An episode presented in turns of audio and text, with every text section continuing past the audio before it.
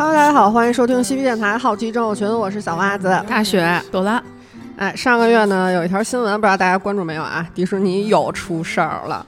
美国共和党参议员乔西·霍利提出了一项新的法案，是这个版权条款恢复法案，建议呢将版权期限缩短至五十六年。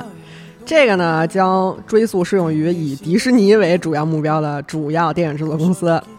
在这个版权江湖上流传这么一句话啊：如果你不幸流落荒岛，可以在沙滩上画一个米老鼠，一定会有迪士尼的人不远万里来抓你，这样你就得救了。那个原话应该是说什么？你在沙滩上画一个米老鼠，然后你就会听到直升机的声音，迪士尼的人抓你去打官司了。比 SOS 好使。嗯，反正迪士尼呢这么多年靠着这个版权是赚了不少钱，也抢了不少钱。这回出的这个版权条款恢复法案呢，无疑是动了迪士尼的这个大蛋糕了。那今天呢，咱们就来说说这个版权大流氓的事儿。说迪士尼之前，咱得先说说这版权怎么来的。嗯，在印刷术发明之前，世界各个有文明存在的地区，什么文学呀、艺术啊，还有科学作品的传播，主要都是手抄嘛。但是你抄完了，其实也就自己留着，你很少说会抄一百本儿，然后商品出去卖去。挺累的。对，所以还是得先来说说咱们国家啊，毕竟是没有这个印刷术，版权问题其实也就不会出现了。对，嗯，咱们国家的版权呢，也是得追溯到古代西周以前，很古代。哇，写书记录这一类文化活动，其实都是呃王冠垄断的，就是私人性质那些撰写活动都不存在，就不可能说是突然有一个人说啊，我要写书，我要有著作权、版权，我有知识私有化，这不就给你灭门了吗？但是呢，到了春秋以后，这种情况就变了，因为这会儿正是这个思想和文化碰撞出大火花的一个时代，百家争鸣嘛。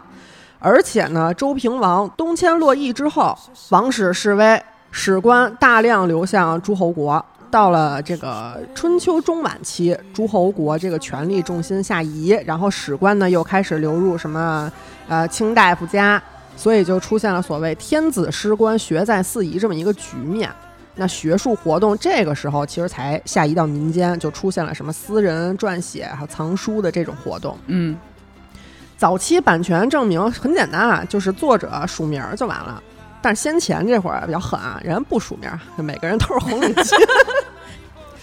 考古发现的这个战国还有秦汉时期的各类写本，根本就是没见过有人签自己大名儿的开放版权。啊！对对对，最多就是说我表明一下我自己是什么学派，我什么立场的，以某子作为书名儿，什么老子、孟子、韩非子。哎，我这特合适当一书名。这个呢，在一定程度上是可以看作啊是知识呃属权的这么一个声明吧。入汉之后，这个书名和作者的这个名字才慢慢分开。嗯，到了北宋，这个毕生的活字版印刷术发明之后，这技术就到位了，可以开始批量印制了。书籍呢，也就成为了印刷商谋取利润的商品。很多这个书行为了垄断某些作品的这个印制和销售呢，会恳求官方允许自己有独家经营权啊，只有我能卖，别人不能卖。哦，嗯垄断，对啊，垄断了。腾讯，别瞎说话。宋代政府对版权的保护力度也是很强的啊，出版书呢是要审查的，它这个印刷品呢也是有一定行业标准的，不是说你想写什么就写什么，印成什么样都能卖的。宋代这个文化其实也很繁荣，那会儿就出现了什么职业作家还有艺术家之类的。在宋代呢，不管是统治者还是出版商或者作者，已经对作者权益进行保护，这个意识就已经有了。嗯嗯，北宋初年，政府呢曾经颁布过刻书之事。这个刻书之事就是将书籍印刷出版的法规以条文的形式固定下来，所有的印刷品必须都交送这个政府机构备案，就是像现在就是你出书你得先去申请版号什么之类的嘛。政府呢将印刷品的管理纳入一个日常行政事务当中。如果不按照这个法规条文规定的这个形式出版书籍呢，就可能会产生盗版。哎，比现在其实还严。嗯，南宋这会儿就是有这个王称所撰写的《东都事略》，这个目录页上就印有“眉山城舍人宅刊行，以身上司，不许复版”这么一个声明。这个呢就被认为中国目前为止最早的有版权保护的这么一个记录。但是在有关宋代的版权问题上，咱们国家著名知识产权法学者郑成思教授呢，和哈佛大学法学院的安守廉教授其实也曾发生过一些争论啊。郑成思教授觉得，虽然说呃中国历史上没有制定出这个呃成文的那种版权保护法，我专门我就是写呃对这个版权法的，没有这种东西啊，以前。但是中国以禁令形式保护印刷出版者的这个情况，其实从宋代就已经开始了嘛。而且在宋代版权作为特权出现之后，就一度被作为民事权利，作为创作者的特权受到保护。那安守廉教授觉得呢，这其实就是把帝国控制思想传播的一种手段当做版权来看待。嗯，这也是导致中国没有办法产生版权法的一个主要原因。但是他说这个其实跟没说一样嘛，咱们中国古代其实是王权嘛，那法德意这些大陆法系国家其实也都是王权。原始的知识产权实际上就是一种和王权关联的一种特权。嗯，你这会儿那我哪能让你想说啥说啥？啊对啊那我不乱了国家。对，现在不也是吗？小二十。够小的了。公元十五世纪中叶呢，这个德国人啊，约翰内斯制作了第一台金属活字印刷机，一下就提高了这个印刷的速度和产量嘛。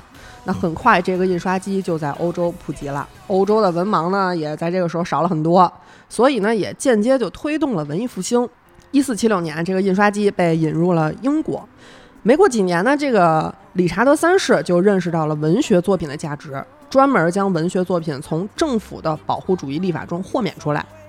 一五三八年，咱们反复提过很多次的亨利八世啊，嗯就宣布所有作者和印刷商必须得让枢密院或者就是代理人在出版之前阅读和审查书籍的内容。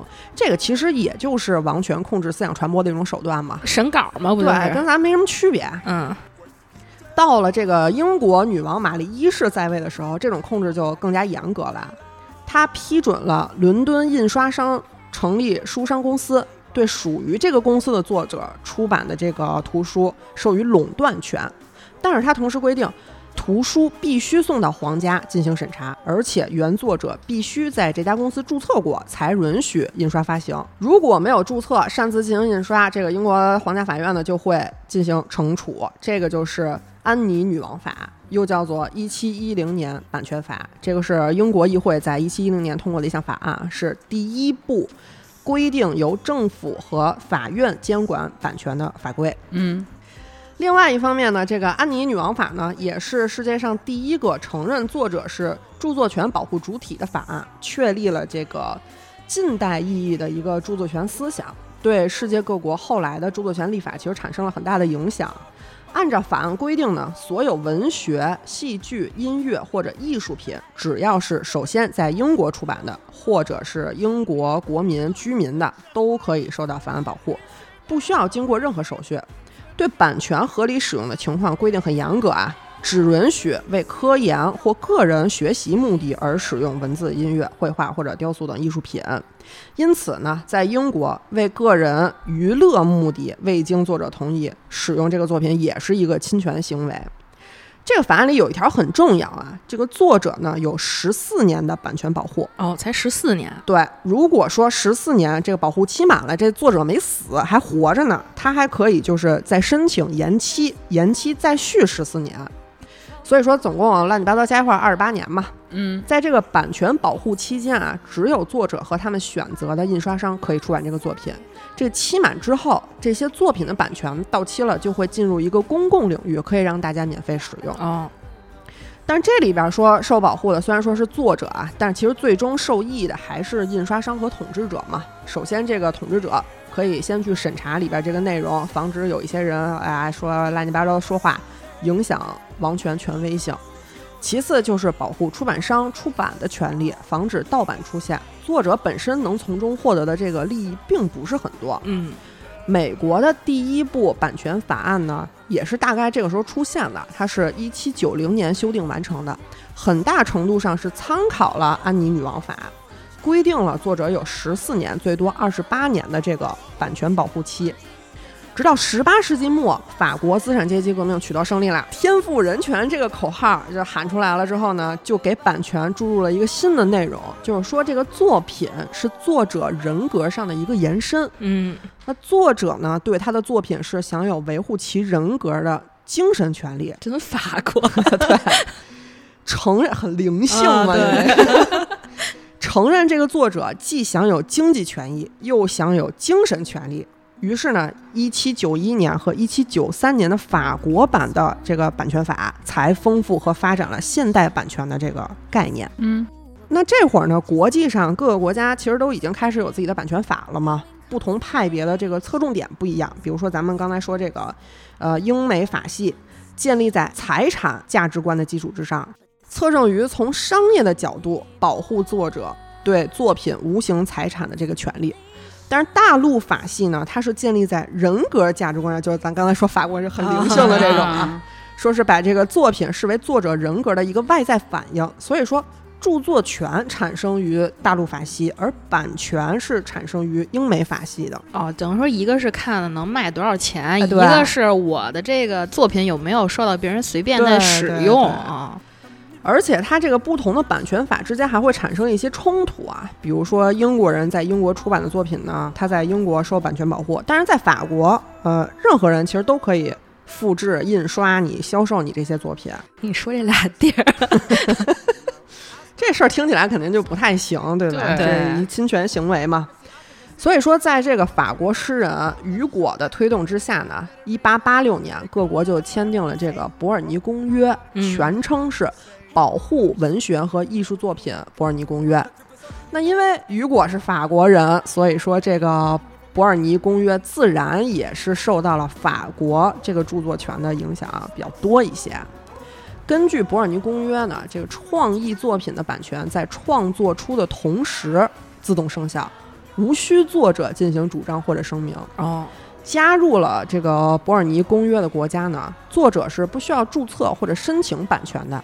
一旦他这个作品被固定下来，也就是说他写在或者说记录在某种物理媒介之上，这个作者呢就自动享有该作品的所有版权和任何衍生作品的版权，除非这个作者啊他自己说了我放弃，或者说这个版权到期了，这个呃作品才能流入到这个公共领域。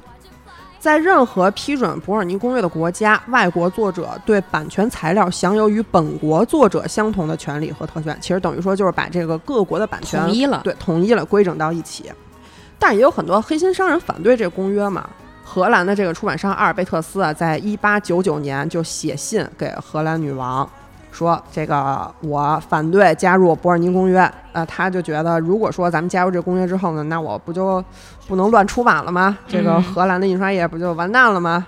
美国也是这么想的，因为当时美国的出版业它比不上英法这些国家，所以说他就派了个代表参加了一下，然后就不了了之了这事儿。然后他们就说说这个条约的条款和美国的版权法是有矛盾的，国会不允许我们加入，然后他们就没签字。美国是等了一百多年之后，自己的这个出版业好起来了，然后才签字加入的这个伯尔尼公约。嗯，嗯，这种做法也很美国，很美国，很美国。这会儿呢，快到二十世纪了，国际公约呢也有了，美国的版权法呢也有了，大流氓呢也该出场了，闪亮登场了，对嗯前面铺垫这么多，就是为了等他出场。哎，那一九二零年呢，十九岁的华特·迪士尼和他自己的同事乌布·埃沃克斯双双被裁员了。哎，两个人呢被裁员之后呢，也没有气馁啊，十九岁就被裁员，咱们这儿得乘以二吧？俩人也没灰心嘛，就被裁了之后一拍即合，在堪萨斯合伙成立了艾沃克斯迪士尼商业美术公司。但是呢，这个刚成立的小公司没有什么特稳定的收入啊，当时搞漫画的嘛。哎，两个人一边得给广告公司打工，然后一边在养活自己这公司。跟咱们一样 他俩在广告公司干的就是这个抠图动画的活儿嗯，啊，兴趣呢也慢慢从这个漫画改到了动画，干的倒是也还可以，但是自己公司黄了。这跟咱们不一样，咱们得做大做强，再创辉煌。是是是。当然，这个乌布呢，从此就成了华特迪士尼的好朋友，还有最早的一个合作伙伴。嗯而且呢，他其实也是米老鼠最早的创作者之一。嗯一九二一年，迪士尼呢，他算是掌握了动画制作的技术了，然后就说服了当时这广告公司里的同事啊，弗里德一起创建了欢笑动画公司，制作了小欢乐系列动画短片，然后卖给堪萨斯城的发行商。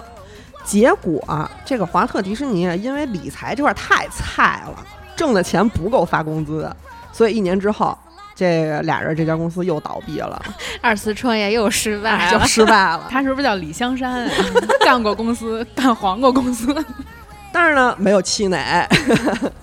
又过了一年，一九二三年十月十六号，华特迪士尼和他自己这个三哥啊罗伊注资三千二百美元，成立了迪士尼兄弟卡通工作室。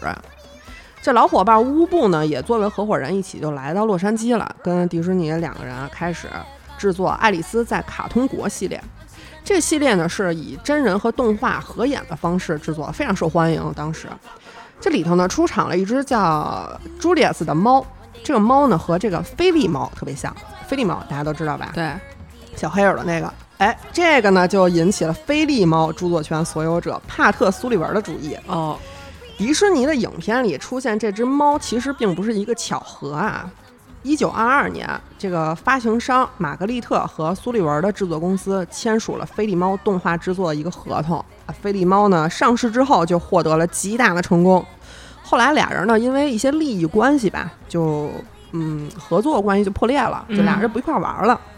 玛格丽特呢，他们是主动找到了这个迪士尼的工作室，然后就跟他们说说咱们做一个动画好不好？然后迪士尼说也觉得可以，同意，合作一下。对，合作一下，就是在这个《爱丽丝在卡通国》这个剧里头强行加入了一个和菲利猫 非常像的这个角色，就是流量密码，对，朱丽叶斯猫这个猫，哎，这个让苏利文知道了之后呢，就跟玛格丽特的这个关系就是降到冰点了。本来俩人关系就已经不好了，你这现在又抄我的猫，你这没法要了，咱们的关系已经。但是呢，他这出品的公司是迪士尼呢，所以说这 黑锅只能迪士尼来背。西京我取，黑锅你背嘛。对，那迪士尼工作室呢，在收到苏利文抗议侵犯著作权的这个来信之后呢，就赶紧从这个影片里取消了这个朱丽叶斯猫这个角色。后来呢，过了几年，因为这个制作成本啊又高，然后整体又特别费时，这个热度过了也没有那么流行了，所以在一九二七年这个系列就停拍了，然后迪士尼就开始转向动画短片儿。短视频，啊，对，那个时候这个动画短片的主要买家是环球啊，环球影业啊，嗨，这狠事儿啊！当时他们是提出想要一只兔子来担任这个卡通主角，所以就是迪士尼跟乌布在一九二五年的时候就一起创造出了一个兔子的卡通形象。这个兔子呢就是奥斯华，这个现在好像很少能出现了，是吧？没有他回来了。是，就是在市面上很少出现了，没什么他的片儿了也。对对对对，嗯，早期都是那种无声的，也没什么对对对人看，黑白那种对，呃，迪士尼呢，他做这只兔子呢，其实本来是希望给这个公司能带来一些好运的，所以说在制作第一部短片儿的时候，就给它起名叫“幸运兔子奥斯华”啊呃这个兔子其实也就是米老鼠的前身嘛。最开始的时候，奥斯华动画系列叫 Poor Papa，因为这个人物造型太吓人，然 后就给退回去了。所以这个迪士尼呢，就和乌布又联手紧急制作了另一个卡通，叫《Trolley Troubles》。这个叫怎么翻译？呃，小推车大麻烦，反正差不多这么一意思吧。塑造出的这个新的形象，就是现在能看得到的这个奥斯华的形象。哎，这个还挺有意思的啊，就是可以从网上搜搜里头还有什么幸运兔脚之类的梗，确实是希望这个兔子能带来一些好运的。但是 事与愿违。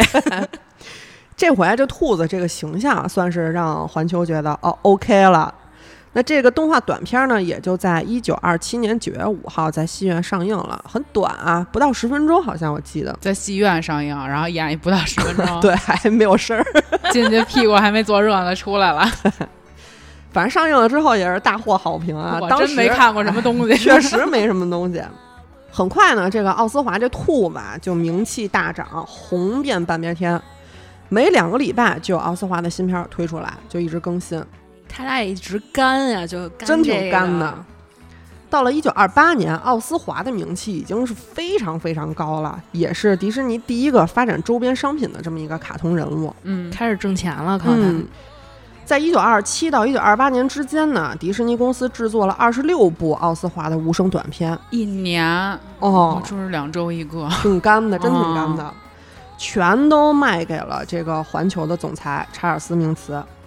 因为奥斯华这个系列太火了，迪士尼就想着是不是能多挣点儿，所以呢，迪士尼本人呢就只身前往纽约，跟这个查尔斯商量接下来奥斯华动画的这个制作计划，就希望啊，说环球能不能稍微多给一点这个卡通制作的涨点儿涨涨点钱给我们。但是资本家是没有良心的，查尔斯呢这边给出了一个新价格，不涨反降，要扣除原价的百分之二十，也就是说让迪士尼赔钱干这事儿。那凭什么呀？不凭什么，因为人家有实力。大厂，那华特迪士尼听完之后肯定就急眼了，人家不干呀，据理力争半天。结果呢，查尔斯就跟他说，奥斯华的版权已经在环球手里了，不在你那儿，在我们这儿呢。而且呢，我也已经跟你们这个底下的做奥斯华的这些幕后的工作人员都聊好了，这些人呢都可以跟着我干。挖了，我对操！所以说，环球现在我不需要你迪士尼，我照样可以推出奥斯华卡通。那迪士尼这个瞬间就傻了，等于就就一瞬间的事儿，就失去了奥斯华，还失去了那么多手底下员工、啊。我以为我来纽约能涨钱，结果什么都 什么都没了。羊入虎口。对，所以说这迪士尼后来有这么多大流氓行为，他不是一个平白无故成为流氓的。啊人一开始不是这样的，对，他是先让流被氓欺负了，坑了。在沉默中变态了，这属于对，当时的这个迪士尼就有一小作坊嘛，那环球是大厂啊，这个小厂是没有什么还手的能力的。本来说给这兔子起名叫幸运兔子，结果最后呢，不但没有带来幸运，而一盆冷水泼到了华特迪士尼脸上。而且呢，不光是版权这问题了，当时就是咱们刚才不是说了嘛？就很多的这个员工、核心画师、制作人全都被环球给卷跑了。那迪士尼它就属于一无所有了，就基本上就是黄了。对，这回呢受大刺激了，从 从此之后就非常重视人物及影片版权资产的保护，非常重视，走上了成为版权狂魔这么一个道路。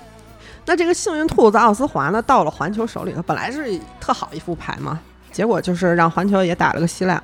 基本上是把这个 IP 给毁了，一直也没有什么起色，后来干脆就给雪藏了。其实就是说，他这个艺术创作其实跟你这个本身画手的这个能力，我觉得关系其实不是特别大，主要还是看这个思想。核心思想。对，直到这个二零零六年二月，迪士尼跟环球进行了一些交易，这个迪士尼旗下的体育主播转到环球旗下的 NBC 体育频道。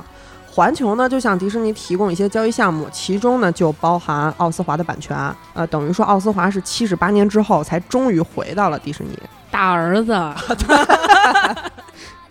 咱们说回来，这个一九二八年啊，迪士尼这边呢被环球坑了一次之后呢，赌气，就又设计出了现在家喻户晓的这个米老鼠。嗯，米老鼠跟奥斯华长得非常像啊，其实就是一个长耳朵，一个圆耳朵这么一个区别，其实没什么大区别。对它早期的形象其实挺像的。对对对对对，迪士尼呢就准备让这个米老鼠有三个圆圈统治一下地球。做到了。嗯，早期啊，米奇的两个短片儿，一个《疯狂飞机》，一个《疾驰的高桥》，其实是没有受到什么关注的。嗯，迪士尼就那得想新办法啊。最终呢，是把迪士尼的卡通片的整体风格改成了喜剧。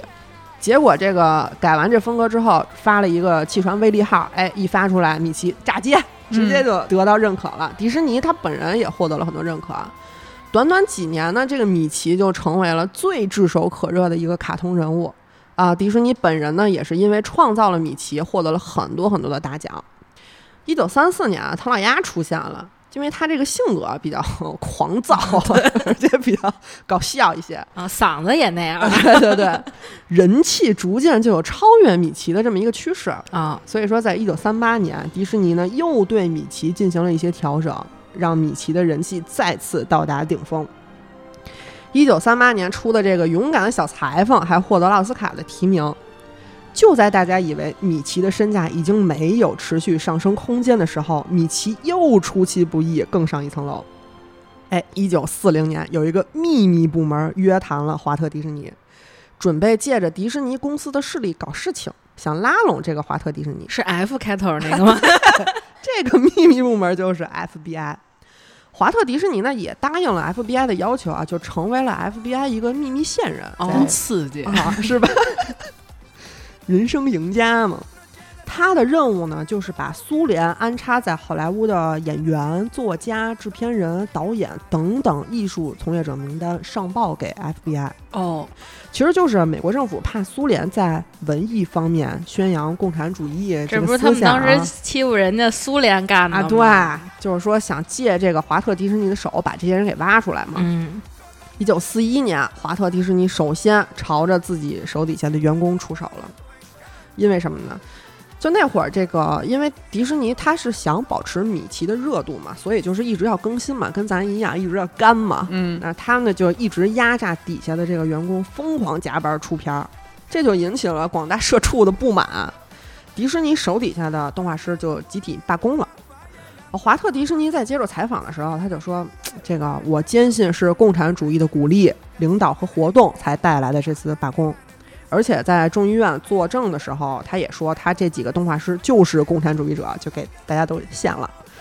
啊，暗地里呢，迪士尼其实也递了不少的名单给那个 FBI 啊，因为他那个之前出了一个，就是流出来一个那个解密的一个档案，把这事儿给说了，然后里头有好多那个黑色涂黑的那么那些东西，就把这些名单上的人都给涂了，所以不知道他到底说过谁，但是不少，我看了一下那个文件。那作为回报呢，FBI 是帮助迪士尼在洛杉矶建造了第一个迪士尼乐园，这一下啊，不光那会儿，到现在迪士尼这个劳工劳务的问题嗯一直是被诟病。是是是。那能和真实的米奇一起玩呢，就激发了人们对米奇的爱，米奇就越来越火了，基本上就是迪士尼最大的摇钱树了。嗯，咱刚才说这个迪士尼在环球可是吃过一次大亏的，其实不止迪士尼，另一个任天堂也吃过环球的亏。所以呢，吃一堑长一智嘛，这回迪士尼就长心了，对米奇的版权问题非常重视，保护米奇基本上就是迪士尼的宗旨了。嗯，但是呢，华特迪士尼他在世的时候，一直没有人去挑战迪士尼的权威，因为作者也在世嘛，著作权和版权保护没有什么争议，对吧？算得上是一个相安无事的局面。直到一九六六年，华特迪士尼由于肺癌去世了，米奇没有爸爸了，关于迪士尼版权的各种事儿就开始出现了。哦，一九七一年啊，有一群自称“空中海盗”的地下漫画家制作了两期《空中海盗》趣味的漫画。当时啊，美国国内是掀起了一股什么，就是那个反抗主流文化那种浪潮。嗯，这个漫画家丹·奥尼尔就深受这股浪潮的影响。他觉得米奇整个的这个形象还有行为，就是美国文化中这种墨守成规、虚伪至极的那种角色。说我要拿拿他来做这个讽刺漫画，肯定最棒。所以说在，呃，奥尼尔在他的这个漫画里就加入了米奇和米妮的形象，然后出了一期同人漫画嘛。流量密码。这个米奇的形象在第一期呢是一毒贩子，而且在街头大喊了一句非常呃不不应该他喊的话，他说：“The whole world thinks I'm cute, so why won't Minnie fuck me？”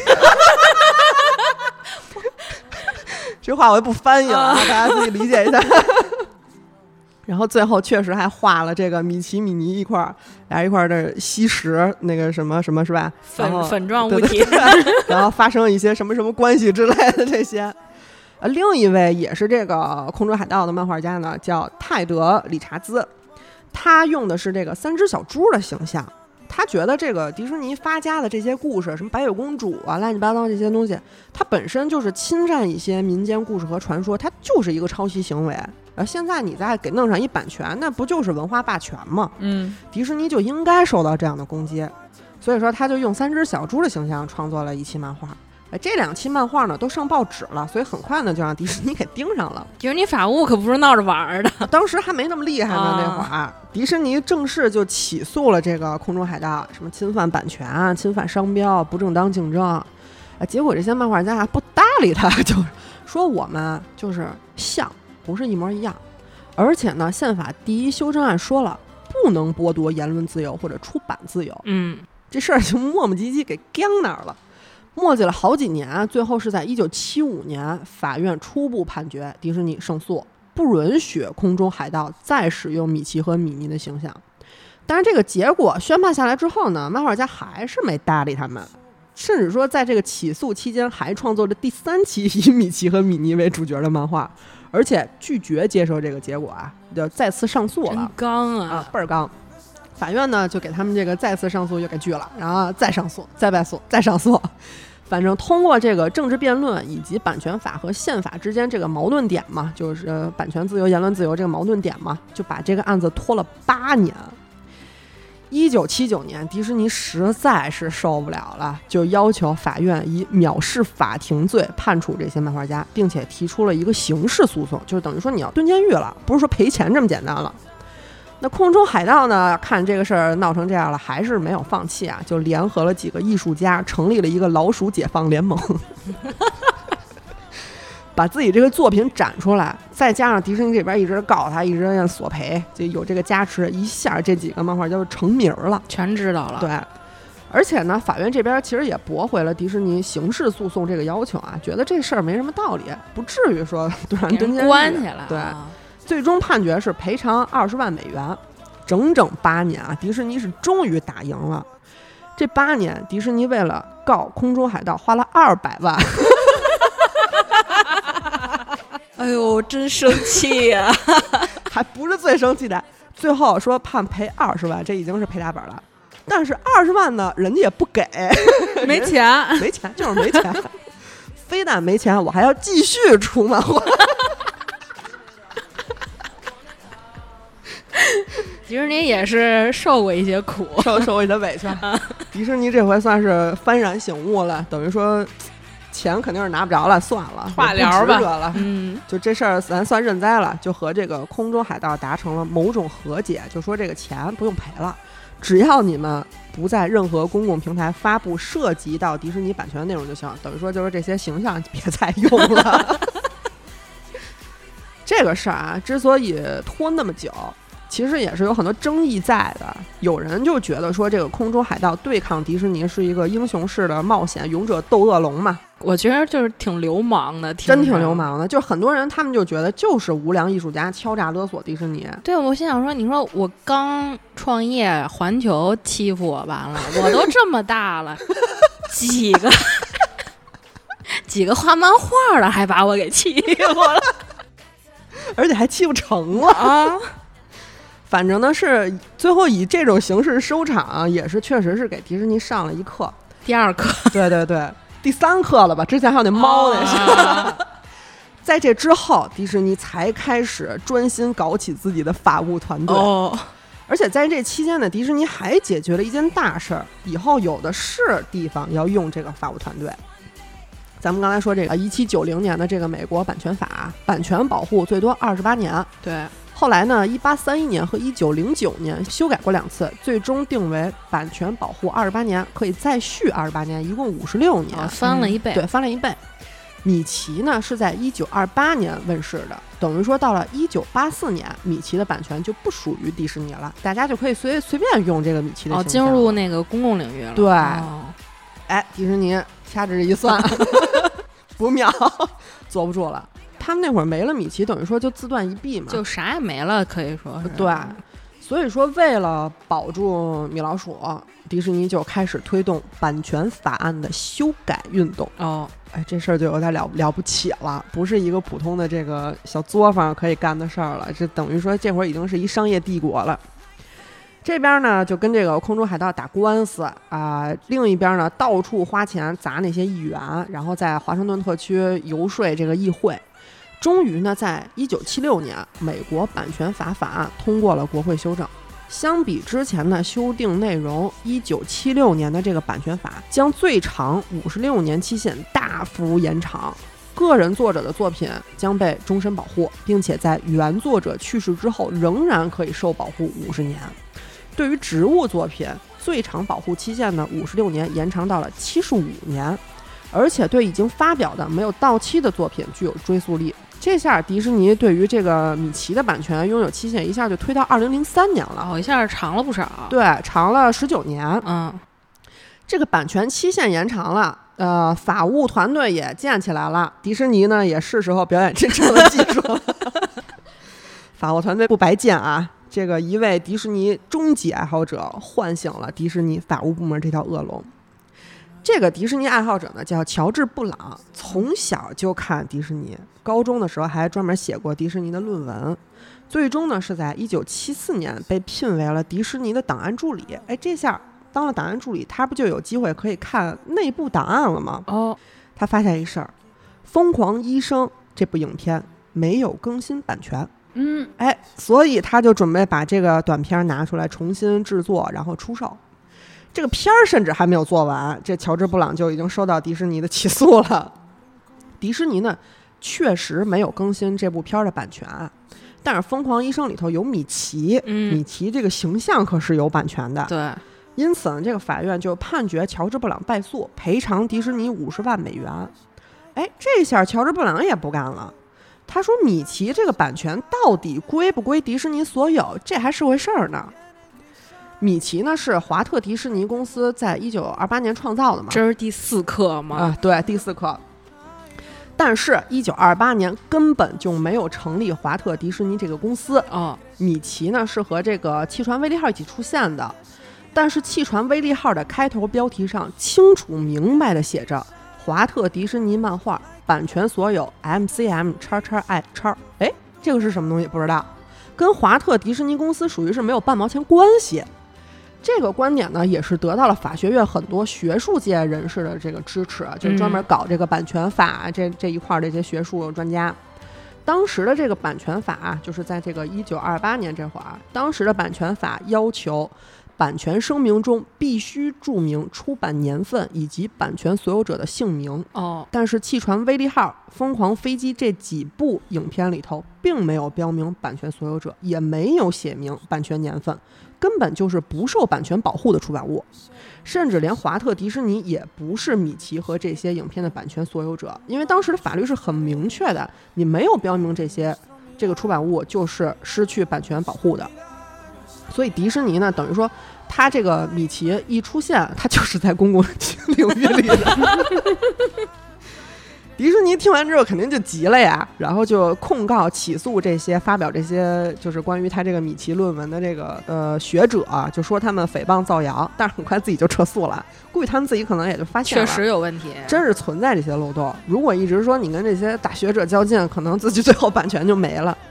最后思来想去呢，还是决定用钱解决问题。哦，啊，迪士尼呢作为一个商业帝国，那可人家肯定可以用钱解决所有对手嘛。这事儿最后不了了之了，迪士尼就可以接着吃米奇这口饭嘛。反正最后是把这版权给补上了。啊，对，在这个一九八七年啊，日本滋贺县大津市晴南小学一百零六个毕业生在学校的游泳池里一起画了这个米老鼠图案作为一个毕业纪念。然后呢，这个事儿就让迪士尼给知道了，要求这所学校的人把米老鼠给擦了。理由呢是通过米奇的宣传效应为学校带来了知名度，这种行为属于未经授权的商用，属于侵权行为。学校肯定就赶紧解释说没这意思，我们就是一个毕业的这么小孩儿一个纪念嘛，就是喜欢啊，对。啊然后呢，辩解了多次无效之后呢，迫于舆论的压力，学校还是把这米老鼠给擦了，挺委屈感觉。咱们会不会被删节目呀？嗯，咱们也没出现画儿什么的，是吧？这我封面不做了，封面对对对这期没有封面啊。嗯。一白白纸。